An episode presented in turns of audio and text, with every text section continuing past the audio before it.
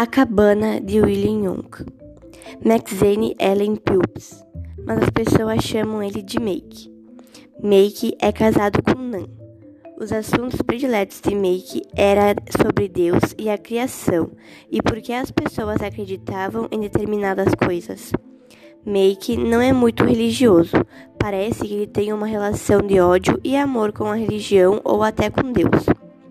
Esse casal contraditórios teve cinco filhos de beleza incomum. Make adorava dizer que todos pegaram a beleza dele, porque Nan ainda conservava a dela. Dois dos três meninos já tinham saído de casa. John, casado, Taylor, recém-formado na faculdade. Josh e as duas garotas, Kate e Miss, moravam ainda com os pais.